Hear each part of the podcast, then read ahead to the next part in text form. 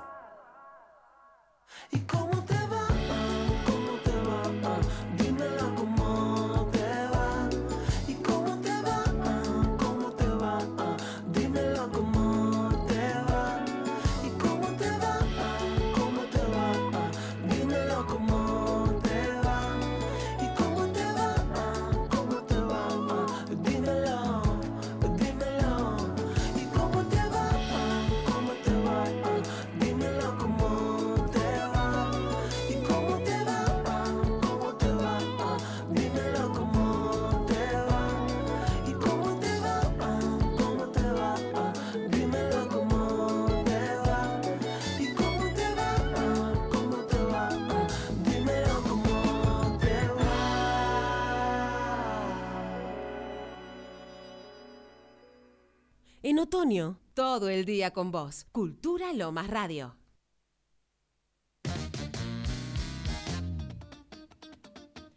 Dime cómo te va, decía la canción. Bueno, buenos días, 11 y 5 y 6, perdón, de este viernes. Frío, no me gusta el frío, debo admitirlo, ya, ya lo dije, soy una militante del verano total, pero bueno, nos toca acá abrigarnos un poco más y recibir este quinto programa de Ambiente de Radio por Cultura Lomas Radio. Gracias a todas las devoluciones que fuimos teniendo durante, durante estas semanas, ya van cinco semanas de encontrarnos los viernes a las 11 horas. Y bueno, seguimos obviamente complementando con información ambiental que, tiene, que traemos de la agenda pública, pero también de distintas experiencias y mm, de todo lo que, lo que va saliendo, lo que va haciendo noticia y también lo que vamos buscando, que me parece que es lo novedoso. Hoy, ¿qué tenemos para hoy? Hoy tenemos un programa también cargado. En primer lugar, vamos a dar a conocer una entrevista que llevamos a la distancia con Alejandro Illat, em, que ahora en unos minutitos vamos a comentar de esto, pero también estamos acompañados por Camila Mercure, licenciada en Ciencias Ambientales, que nos va a acompañar hoy en este programa y que más tarde con ella vamos a estar hablando de cambio climático. Está acá nerviosa. ¿Cómo estás, Cami? Bueno, hola Sami, ¿cómo estás? Primero, muchas gracias por invitarme. Y sí, los nervios siempre están, eh, pero bueno, esperemos que, salga algo lindo y que también poder eh, brindarles información, obviamente, a todos los que nos estén escuchando. Totalmente.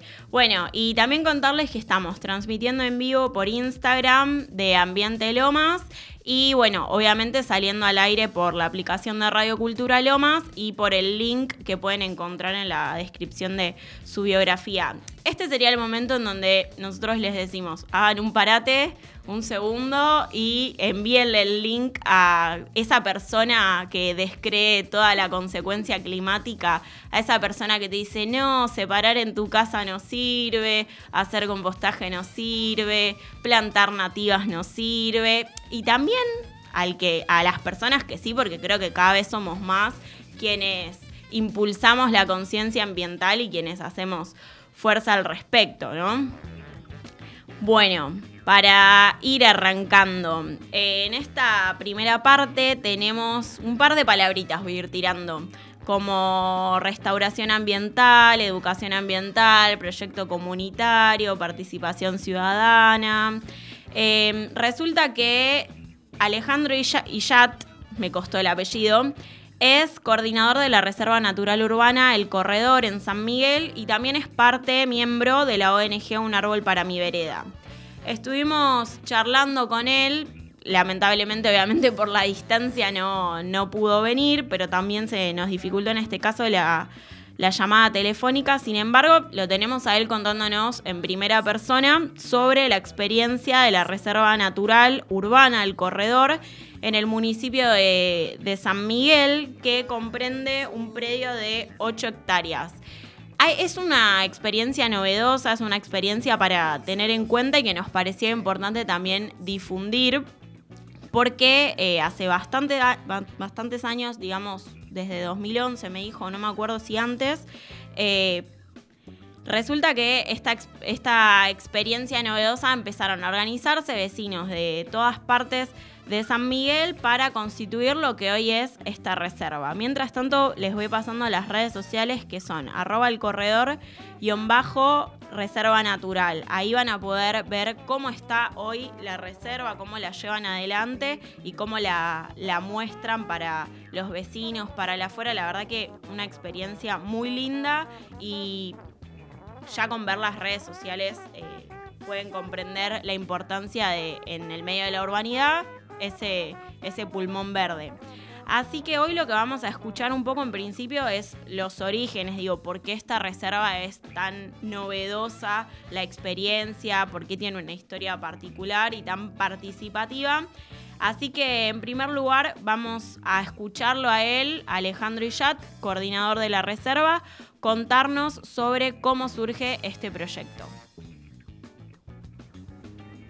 Bien, la reserva surge al principio como un trabajo de la Universidad Nacional de General Sarmiento, de la carrera de Ecología Urbana, donde un docente trajo a sus alumnos la, consigna de bueno, pensar cómo se podrían ampliar la oferta de espacios verdes en sus ciudades eh, y elaborar una propuesta.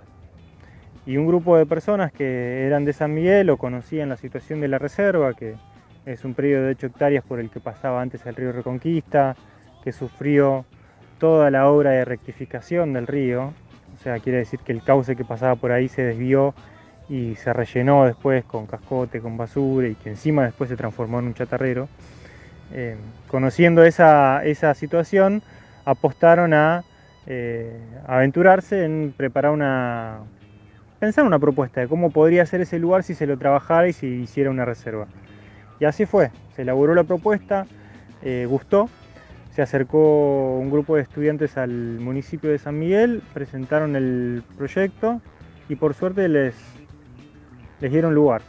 Y así se empezó, con, un, boceto, con un, con un Word, y poquito a poquito se fue, se fue avanzando. Al principio se hicieron jornadas de limpieza manual, después para el 2012 se hicieron limpiezas ya con maquinaria y desde ahí todo empezó a crecer. Bien, escuchábamos que este sueño empezó por lo menos hace más de 10 años eh, y también es, importante saber un poco lo que fue antes de que sea una reserva, por qué ese momento, en un, eh, por qué, perdón, ese espacio en un momento no fue pensado como reserva, sino a posterior, eh, justamente como nos mencionaba recién, Em, con la propuesta de estudiantes que llevan adelante eh, quizás un sueño, porque a veces uno cuando plantea un trabajo no se imagina que se pueda llegar a ser realidad. Obviamente que a través de la planificación, la predisposición, el trabajo duro y en equipo, eh, eso sucede. Así que vamos a escuchar el segundo audio para conocer también qué fue antes la reserva. Bien, primero hay que entender que la reserva, que es un predio de 8 hectáreas, está sobre lo que era el cauce del río Reconquista. O sea, por el corazón de la reserva pasaba un río, que es el río Reconquista, que en el 95 se rectificó. Quiere decir que se cavó toda una zanja recta, se desvió el río en su naciente y el cauce original eh, se fue tapando. Todos los municipios que se vieron afectados por esa obra eh, tuvieron una zanja gigante para eh, resolver. Y en el municipio de San Miguel, como seguramente en otros municipios, se rellenó con cascote, con basura, con escombros. Y encima en este lugar, en 2003 o 2004, eh, se asigna el terreno como depósito de chatarra del Poder Judicial. O sea, se empieza desde ahí. Esos fueron los comienzos. Eh, desde ese lugar, un grupo de estudiantes de la carrera de Ecología Urbana de la Universidad Nacional de General Sarmiento elabora una propuesta de transformación de ese espacio para aprovecharlo como reserva natural. Bueno, ahí escuchábamos a Alejandro que nos cuenta qué era antes, un depósito de un depósito de chatarra de autos. Y bueno, todo ese proceso de organización y de participación para la limpieza también eh, hay que tener en cuenta un concepto que para nosotros hoy es muy importante, después lo podemos retomar ahí con Cami, que es el de restauración ambiental. Así que vamos a escuchar en esta tercera oportunidad lo que nos cuenta sobre cómo fue el proceso de restauración ambiental. Y el proceso de restauración ambiental es algo que seguimos haciendo. Dicen que una reserva se consolida después de 20 años de trabajo. Pero empezamos con la extracción de autos. Recordá que este predio por el que pasaba el río se transformó después en un chatarrero, o sea, la provincia lo adjudicó como depósito de chatarra. Y em, a partir del 2012 empezamos a sacar los autos que podíamos retirar eh, sin el permiso de un juez, que no requerían ese tipo de autorización. Después de eso empezamos con limpiezas manuales y recién en 2013 fueron las primeras plantaciones donde el lugar era, la verdad que muy difícil de trabajar, la tierra muy dura, muy compacta, muy poco pasto, habían animales sueltos, caballos que compactaban aún más el suelo. Y mm, por lo pronto, entonces, decidimos empezar a plantar en el río, en la costa del río, que ahí sí había humedad y unas mejores condiciones. Y em, tuvimos que pasar a la siguiente etapa, que fue las jornadas eh, abiertas al público, ya convocadas a partir de internet. Bien, ahí escuchábamos todo lo que fue el proceso de restauración que como bien sabemos y como hemos ido construyendo, por lo menos en estos programas de, ambiente de radio, es un proceso de la naturaleza, no sale de un día para el otro nada, ni un plantín, ni una semilla, ni nada, es ponerle el trabajo, eh, todos los cuidados que, que la naturaleza merece y es un proceso de continuado, digamos, en el tiempo. Estamos hablando de que hace 10 años comenzaron este proceso y si prestaron atención, em, hace unos minutitos nos decía que por lo menos dos décadas necesitas para consolidar una reserva o la restauración total de un espacio, siempre y cuando se cuide, se participe y demás. Y acá volvemos eh, a un eje que nos parece transversal totalmente y el cual hemos celebrado muchísimo y lo seguiremos haciendo, que es los espacios con fines educativos. Así que acá vamos a escuchar un par de, reflexiones que nos hace sobre la reserva justamente con fines de educación ambiental que está muy bueno tener en cuenta para, para también poder aplicarlo acá en nuestro distrito. La reserva, como tiene también un fin educativo, propone representar los ecosistemas que consideramos que estaban en Buenos Aires. Todas esas plantas, herbáceas, eh, gramíneas, enredaderas, árboles que eh, poblaban, eh, conquistaron el suelo de este continente y que cuando vino el hombre blanco, vinieron los colonizadores, empezaron a, usar esos recursos y al punto que casi los, los dejan extintos. Bueno, en Buenos Aires tenemos cuatro ecorregiones que son el pastizal, el espinal, la selva marginal y el humedal. Dentro de esas ecorregiones hay otras variantes, pero bueno, en general representamos esas cuatro y están interconectadas por senderos, cartelería interpretativa, eh, también carteles indicativos que van marcando la idea del recorrido y contando la historia de este lugar. Y mm, de esa manera la reserva se convierte también en un aula a cielo abierto, porque hemos recibido montones de escuelas que de pronto tuvieron su clase ahí, su plantación, y aprenden viendo, tocando, plantando lo que teníamos y lo que queremos conservar en Buenos Aires. Un aula a cielo abierto, decía, sobre la reserva, el corredor Reserva Natural Urbana en San Miguel. Les volvemos a pasar las redes sociales, así pueden ir viendo el corredor-reserva natural, eh, porque la verdad que tiene una experiencia y, se está constituyendo muy linda. Eh, por último, para, para ir cerrando, otro concepto que también nos parece muy clave y que hay que seguir consolidando fuertemente en Lomas de Zamora y obviamente en todos los distritos, pero para eso traemos experiencias de otros lugares sobre la participación ciudadana. Hablábamos recién sobre la educación ambiental y la restauración de ese ecosistema que previamente era un depósito de chatarra y ahora estamos avanzando en, el trayecto con, bueno, la reserva como fines educativos y también la reserva con participación ciudadana. Así que vamos a escuchar eh, el otro testimonio de Alejandro Illat. ¿De qué forma se logró eh, involucrar a la ciudadanía? Bueno, yo empecé como voluntario, hoy soy el coordinador del lugar y tengo a mi cargo dos personas más, dos guardaparques. Y me sumé porque me enteré por una vecina que se estaba queriendo hacer una reserva ahí y me encantó. Fui y recuerdo que cuando visito el lugar en una de las actividades que proponía el municipio, eh, me sorprendí con, con la potencialidad del espacio. Y también recuerdo que éramos muy poquitos.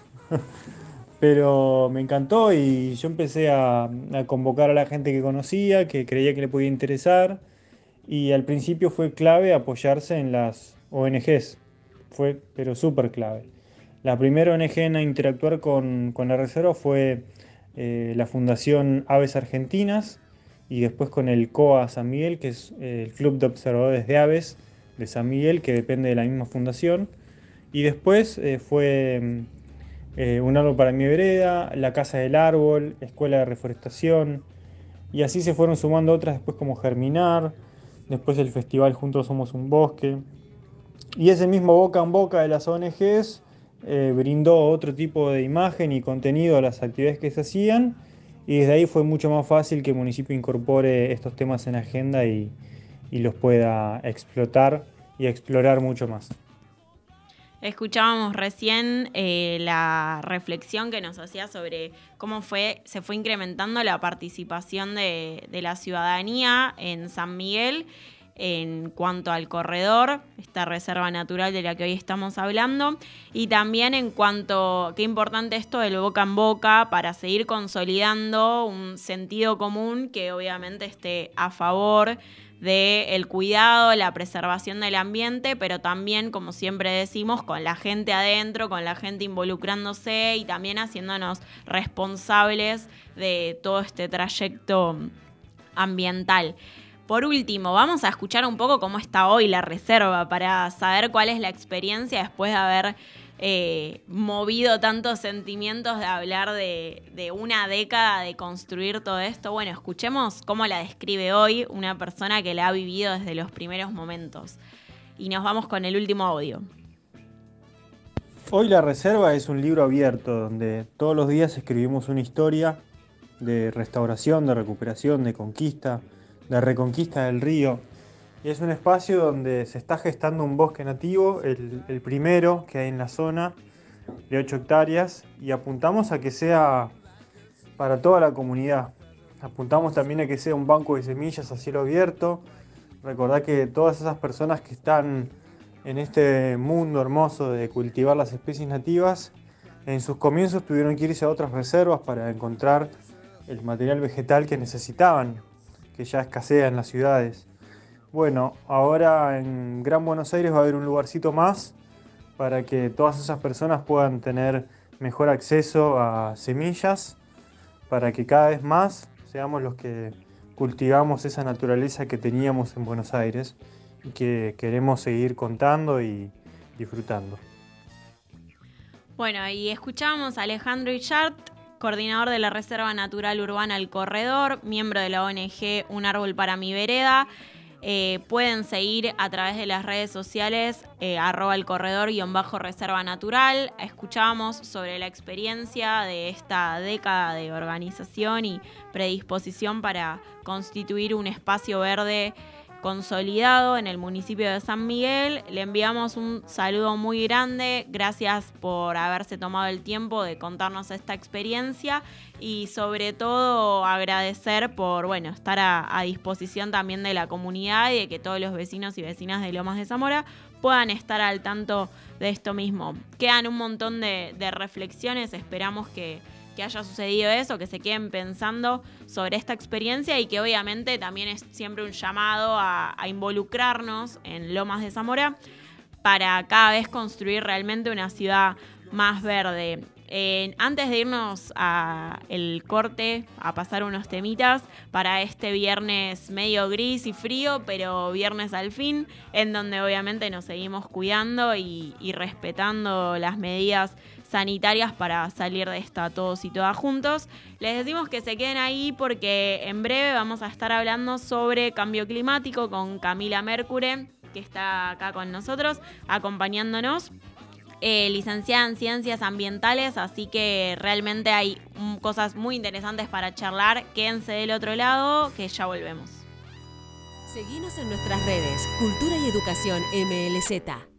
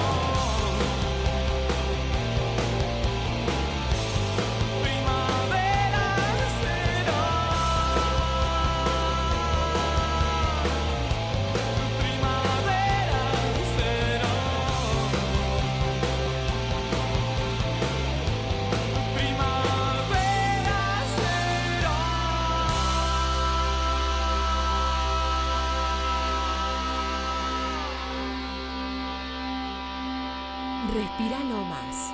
Respira Cultura Lomas Radio.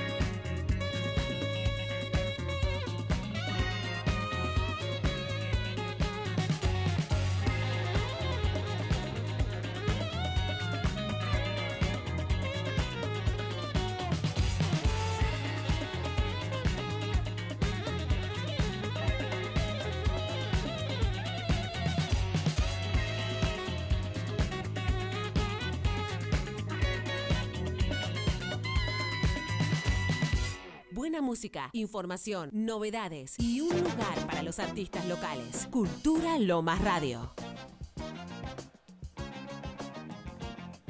Segundo bloque de Ambiente de Radio, acá por Cultura Lomas Radio.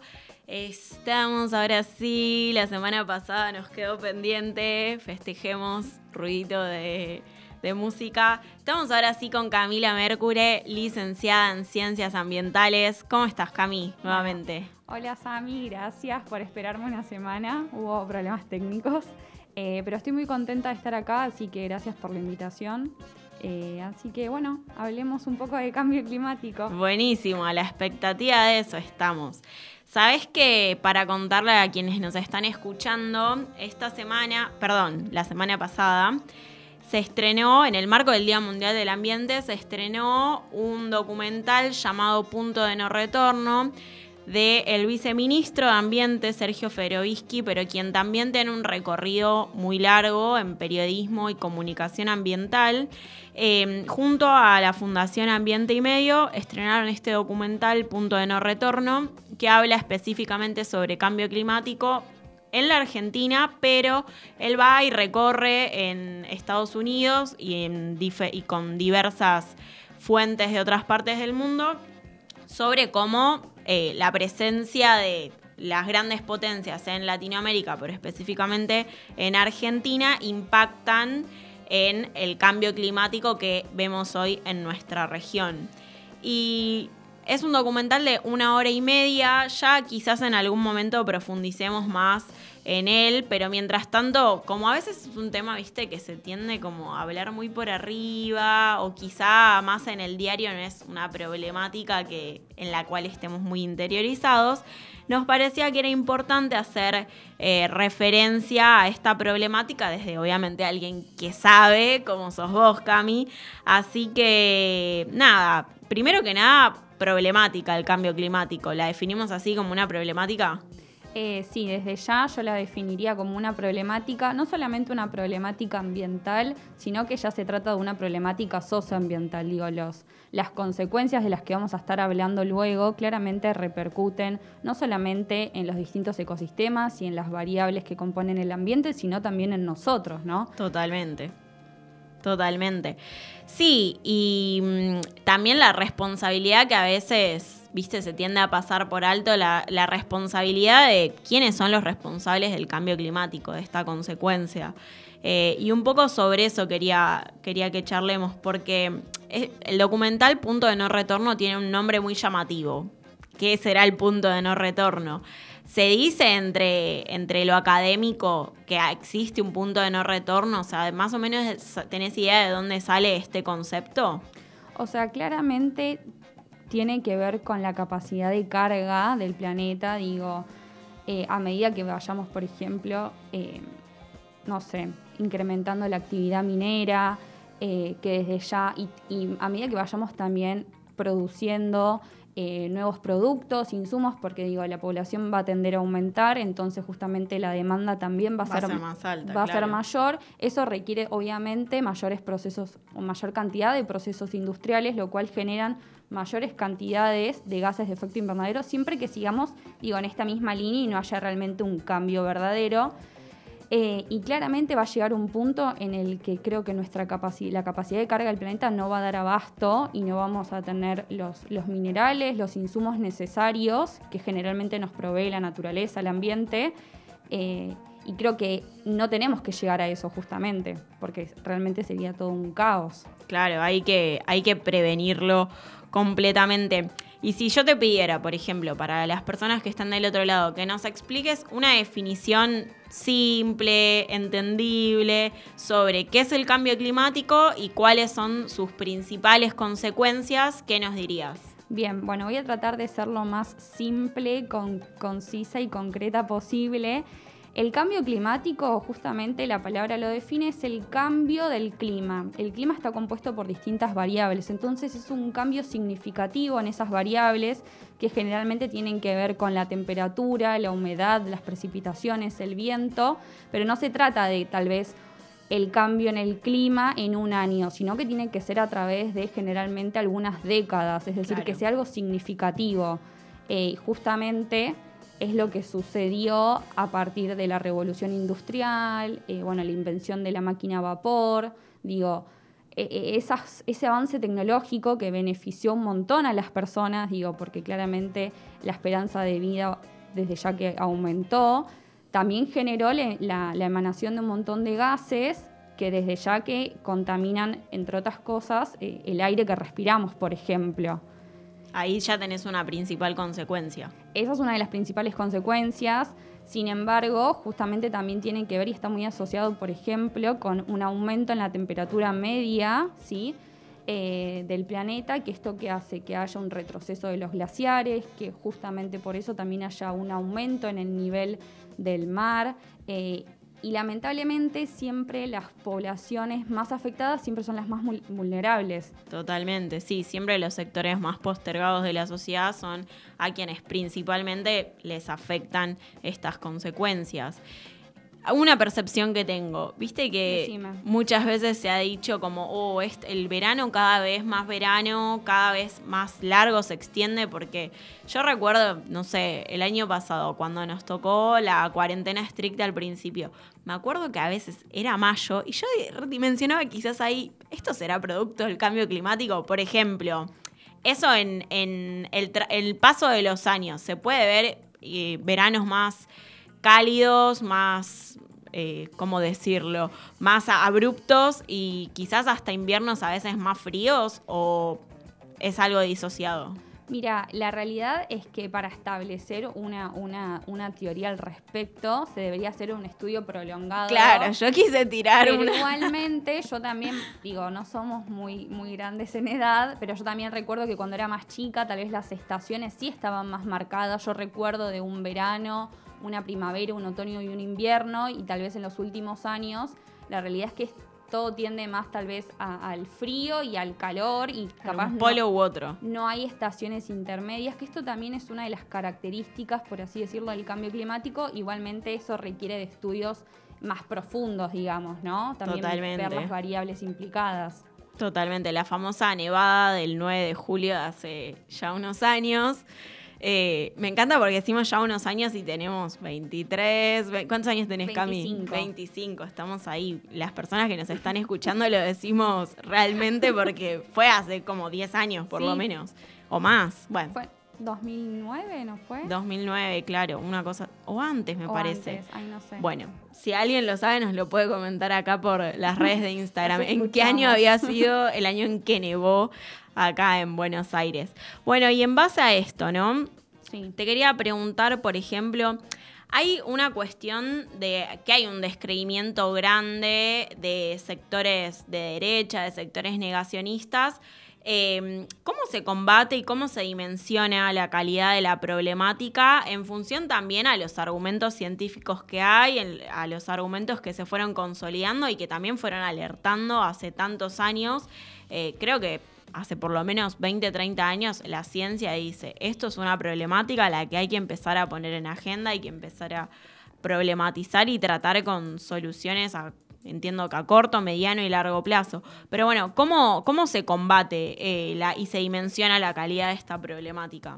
Bien, bueno, como bien vos dijiste, claramente hay, hay grupos, personas que consideran que el cambio climático no se trata de algo antrópico, es decir, por acciones meramente humanas. Eh, la realidad, y esto sí lo quiero ac- aclarar, es que a lo largo de los años, digo, miles, millones de años, se da un cambio del clima, digo, pasamos por eras glaciares y luego ahora estamos en una época en la que permite la vida en la Tierra, por lo menos de nosotros. Pero, ¿qué pasa? Las acciones humanas y las actividades humanas desde ya que incrementaron y potenciaron este cambio en el clima, en, en sus variables. Y la realidad es que para combatirlo, o entre comillas, eh, se requiere una acción conjunta. Digo, no se trata solamente tal vez, digo, hay, hay un informe muy conocido, para poner un ejemplo, Dale. que habla de que generalmente los países que más emiten, como por ejemplo los industrializados, digo, Estados Unidos, eh, bueno, Canadá, algunos países nórdicos, no, no sufren de la misma manera las consecuencias que otros países, y justamente habla de los países de América Latina y del Caribe. Claro. Digo, las consecuencias sobre, sobre esos países son mucho mayores porque no estamos preparados ni con la infraestructura ni con la tecnología necesaria. Entonces habla un poco también de esto, de las responsabilidades comunes pero diferenciadas, digo. Eh, y acá creo que se trata también un poco de, no sé si la palabra es empatía o solidaridad, pero justamente hacerse responsable, que es lo que comentabas en el bloque también anterior. Eh, los países más industrializados deberían, de hecho el Acuerdo de París también así lo dice, transferir o también poder otorgarle a los países que están en vías de desarrollo eh, tecnología para que también puedan afrontar esta problemática. O sea, se puede llevar desde lo macro en este contexto hasta lo micro, digo micro a nivel tal vez nacional, provincial o municipal, requiere de una acción conjunta entre el Estado, los entes privados, nosotros como comunidad, digo, e- es Total. algo más complejo. Sí, sí, sí. Me interesa igual mucho esta cuestión de lo macro, porque a veces es lo que se tiende a pasar por encima, porque quizá no es la realidad efectiva que nosotros podemos ver en nuestro día a día, pero quería traer una, una frase que se, me, que se me vino a la cabeza de Enrique Viale, que él siempre, no sé si lo conoces, es un abogado ambientalista Sí. para quienes no saben, tiene un análisis muy entero, muy global de las consecuencias climáticas y socioambientales en nuestra región y es- dice esta frase que los mapas de la pobreza también corresponden, perdón, al revés, los mapas de la degradación ambiental corresponden también con los mapas de la pobreza y haciendo referencia a esta comparación de, bueno, los países que más emiten gases de efecto invernadero eh, son los que nos traen, digamos, las consecuencias a la región de América Latina eh, co- en función a esto, a justamente extraer quizá nuestros recursos, extraer nuestro capital para después, bueno, no hacerse cargo de la problemática. Y en base a eso también dijiste sobre el Acuerdo de París, ¿nos puedes desarrollar un poco sobre eso?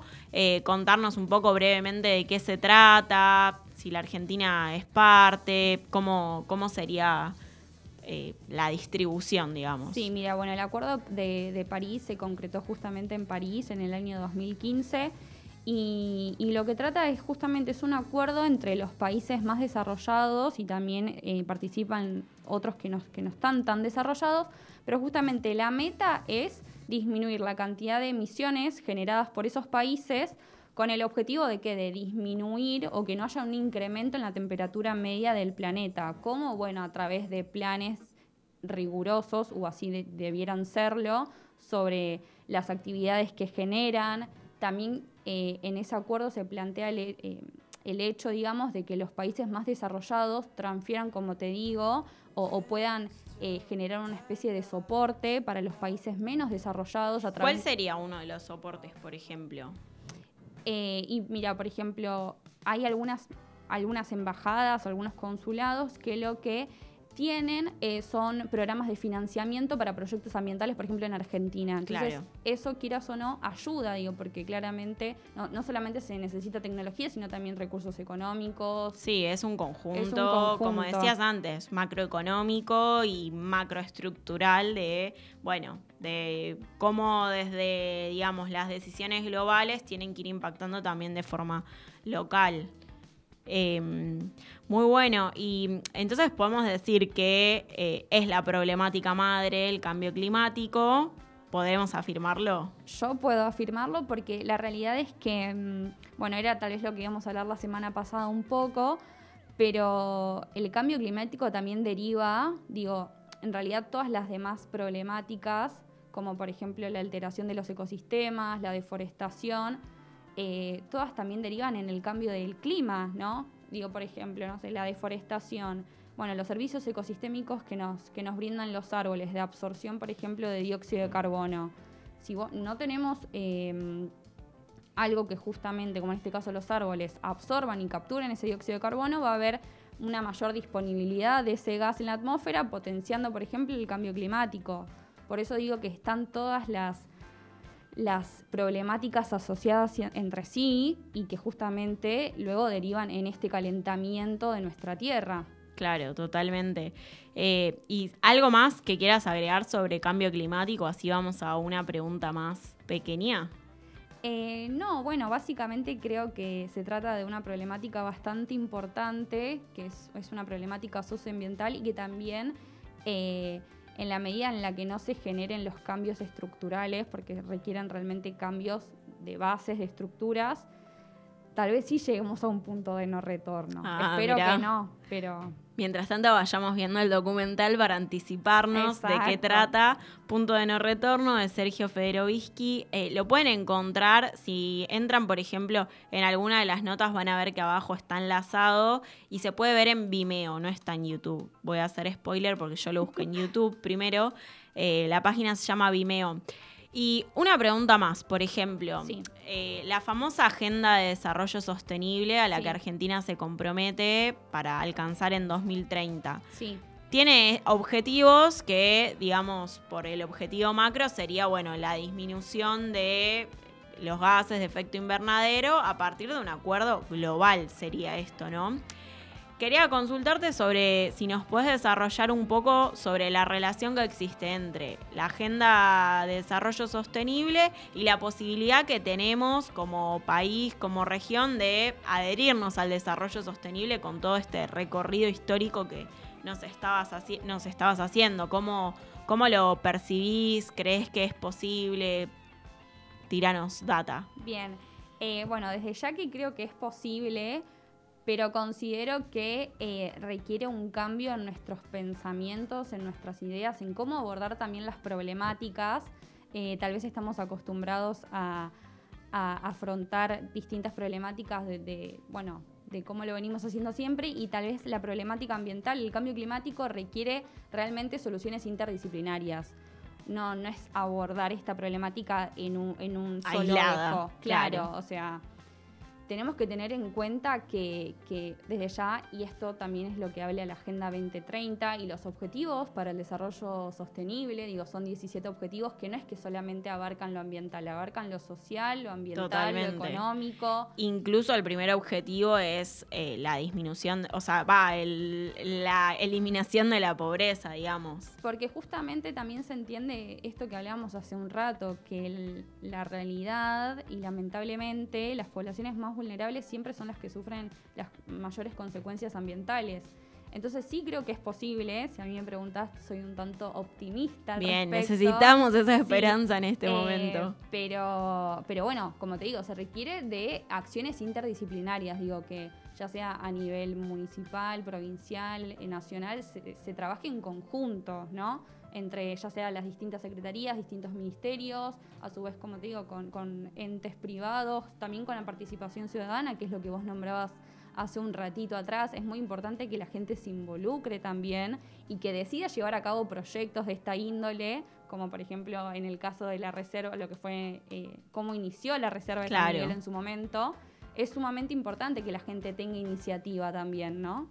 Sí, porque después quizá termina siendo una cuestión nada más de denuncia o algo aislado cuando todos y todas somos responsables, sí hay que poner en claro que hay gente que, o hay grupos que son más responsables Obvio. y hay países que son más responsables, no estamos hablando de una cuestión meramente individual jamás. No. Eh, pero bueno, también el llamado a la participación, al involucramiento, siempre nos parece importante fortalecer y también importante escuchar a la ciencia. O sea, en primer lugar, eh, como decía anteriormente, hay un de forma intencionada, adrede, un descreimiento muy grande de estos grupos opositores negacionistas del cambio climático y digo, bueno, la forma de contrarrestarlo justamente no es con el escepticismo, sino es con la ciencia que hace tantos años viene estudiando, viene alertando, así que digamos que sos una licenciada en ciencias ambientales para el beneficio ambiental del pueblo, podemos decir. ¿Te podemos definir así? Podemos definirme así. te lo Bueno. permito. Me, me gusta, me gusta. Eh, en último lugar, siempre me gusta dejar este momento para un mensaje que le quieras dar a la comunidad lomense, a quienes nos están escuchando y oyendo. ¿Qué hacemos? O sea, desde nuestros lugares, ya hablamos de la cuestión estructural, siempre como prioritaria, de las políticas públicas que se están llevando a cabo. También una última preguntita, Dime. que estamos todavía en tiempo. Eh, hace dos o tres años, yo ya te digo, ni me acuerdo en qué año vivimos más o menos. Ahí nos pusieron por el chat que fue en 2007, la nevada del 9 de julio, así que ahí la fuimos corrigiendo. Eh, se sancionó la ley de presupuestos mínimos para la mitigación del cambio climático. Por ejemplo, que he escuchado que en el recorrido o, o en el impulso de muchas políticas ambientales, las leyes de presupuestos mínimos son como algo fundamental para reunir una iniciación al tratamiento de esos temas. Sobre la ley de esta ley de presupuestos mínimos, ¿tenés algo para contarnos así muy brevemente? Eh, mira, bueno, desde ya que las, las leyes de presupuestos mínimos son la base y son sumamente necesarias. Digo, a partir de eso es eh, a partir de lo que se construye. Eh, y obviamente no, no quedarnos en la mera teoría, sino también bueno, llevar a cabo su reglamentación, su control, su seguimiento.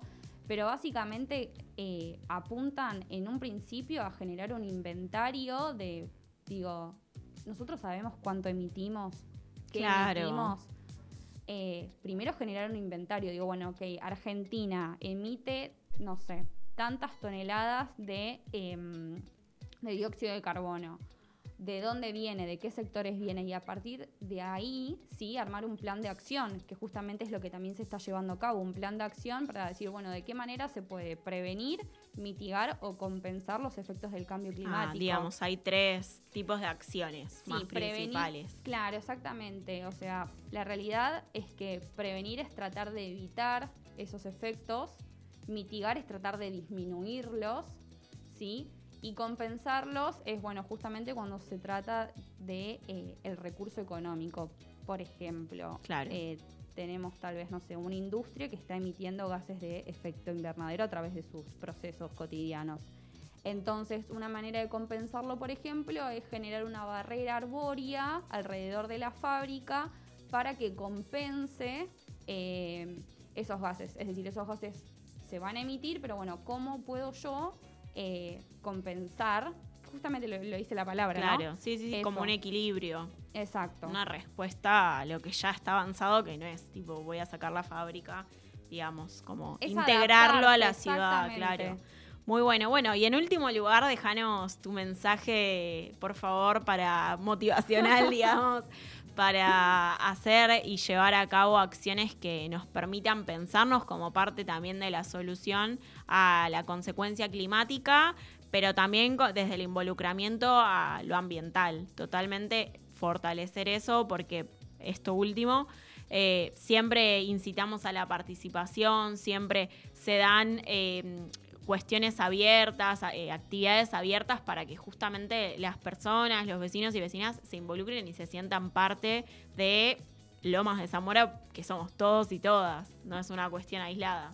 Sí, desde ya. Bueno, en primer lugar, con respecto tal vez al cambio climático y al calentamiento global, quiero primero eh, dejar en claro un dato y luego viene mi reflexión, y es que la energía es el sector principal eh, que emite gases y dentro de ese sector lo que se consume y lo que se, lo que se consume de electricidad en las viviendas corresponde al tercer sector. Digo, lo que nosotros hacemos en nuestras casas genera una gran cantidad de emisiones. Entonces creo que se trata, digo, como vecino, vecina, de las acciones tan simples que hacemos mientras estamos en nuestros hogares. Digo, no estás utilizando la luz, apaguémosla. Eh, porque, como te digo, a veces uno piensa que las acciones individuales y concretas no, no suman, no, no generan ningún cambio. Y la realidad es que en el largo plazo sí. Siempre, Claro. siempre todo suma. Yo Y son hábitos también Son que uno empieza a adquirir. Sí, y yo creo realmente que siempre es mejor hacer algo a que no hacer nada. Eh, eso, eso es fundamental. Y justamente creo que uno empieza a hacer cosas cuando se siente parte de esto que llamamos ambiente. Digo, somos parte. No es que somos algo aislado, que solamente tomamos recursos o lo que necesitamos de él y ya está. Claro. Eh, y creo que en la medida en la que empecemos a ser conscientes de esto, digo, de que estamos involucrados, de que somos parte y que, som- y que somos un factor fundamental, también vamos a ir adquiriendo eh, una mayor responsabilidad ecológica, ¿no? Sí, Eh, totalmente. Que creo que igualmente se está, digo, cada vez hay más personas interesadas en la problemática ambiental y en qué es lo que pueden hacer para afrontar, eh, bueno, los, los efectos, digo, no solamente del cambio climático, sino de las demás problemáticas también que conocemos. Bueno, Cami, te agradecemos muchísimo. Camila Mercury, licenciada en Ciencias Ambientales. Gracias por la participación, por habernos despejado todas estas dudas. Esperamos que del otro lado, quienes nos escucharon, que vi ahí buenas respuestas, les haya gustado, hayan entendido cualquier cosa. Igual siempre reforzamos que a través de nuestras redes sociales nos pueden hacer las preguntas, pero también habilitar este espacio de video en vivo de Instagram, eh, que lo hacemos obviamente en el marco del programa de radio, eh, que nos pueden escuchar por Cultura Lomas Radio todos los viernes a las 11 horas. Bueno, habilitar también a, que si quieren nos pueden dejar temas a tratar, podemos ir eh, construyendo entre todos y todas este espacio eh, de esta agenda. Y nos estamos a tres minutos de las 12, así que muy brevemente voy a hacer este repasito por lo que fue la semana ambiental, por este calendario ambiental, en donde, bueno, el 5 de junio de la semana pasada fue el Día Mundial del Ambiente y eh, en el marco de este día se llevó a cabo una acción de plantación de más de 50 ejemplares nativos en el Parque Lavallol junto a la ONG eh, Un Árbol para mi Vereda. El 8 de junio fue el Día Mundial de los Océanos con el objetivo de recordarle a la sociedad este rol tan importante que tienen los ecosistemas acuáticos en nuestra vida. Eh, también hubo un acto de promulgación de la ley de educación ambiental, de la cual ya venimos charlando bastante, pero para reforzar hay un posteo en Ambiente Lomas que explica bien las principales características y también eh, los las principales propuestas que tiene esta ley, que como siempre decimos no es solo educación formal, sino también la educación ciudadana. Em, por otro lado, se llevó a cabo ayer jueves otro encuentro del curso de huertas virtual, porque como venimos diciendo, nos seguimos cuidando y también se entregaron semillas, las primeras, para el programa de reforestadores urbanos, el cual todavía está abierta la inscripción, así que pueden enviar un mail a sub gmail solicitando información sobre el programa de reforestadores urbanos que tiene como objetivo que aprendamos desde semilla a eh, germinar y poder plantar estos árboles que luego serán destinados a espacios públicos de Lomas de Zamora. Nos fueron llegando también y por eso agradecemos imágenes sobre los desafíos ambientales, tanto de las hojas de otoño como también de huertas, de compostaje. Eh, los agradecemos muchísimo y como siempre nos encontramos cada viernes a las 11 horas a ustedes que están del otro lado les agradecemos. También les agradecemos al equipo de Cultura Lomas que siempre nos recibe con la mejor de las sonrisas y calidez. enviarle un saludo entero a toda, todo el equipo de Ambiente Lomas de la Secretaría, que espero que nos estén escuchando, supongo que sí. Y también obviamente a toda la comunidad de vecinos y vecinas que en esto aprendemos todos cada día, sobre todo también a la participación de Cami, que hoy no solo nos ha despejado un montón de dudas, sino brindado muchísima eh, información. Gracias de nuevo, Cami, que te tenemos acá. Espero que sea la primera de muchas. Por favor. Eh, y bueno, como siempre decimos, la cuestión ambiental es algo que nos involucra a todos y a todas. Todos somos responsables de la misma y para evitar que esto sea, no sea un punto de no retorno, no hay que ser indiferentes, hay que involucrarnos, hay que seguir trabajando siempre desde las soluciones virtuosas y positivas que tenemos a nuestro alcance, también desde exigir políticas, desde exigir eh, cambios de estructura, como nos contaba recién Cami. Y bueno, con información, con información chequeada, por favor, eh, comunitaria, colectiva. Eh, seguiremos visibilizando esta, esta temática y también seguiremos apostando a las soluciones. Así que les agradecemos a todos y a todas que están del otro lado escuchándonos. Eh, nos vemos el próximo viernes 11 horas. Como dije, a través de nuestras redes sociales seguimos interactuando. Ambiente Lomas. Y eh, como siempre, 11 horas, viernes, eh, por Cultura Lomas Radio. Que tengan buen fin de semana y a cuidarse. Buena música, información, novedades y un lugar para los artistas locales. Cultura Lomas Radio.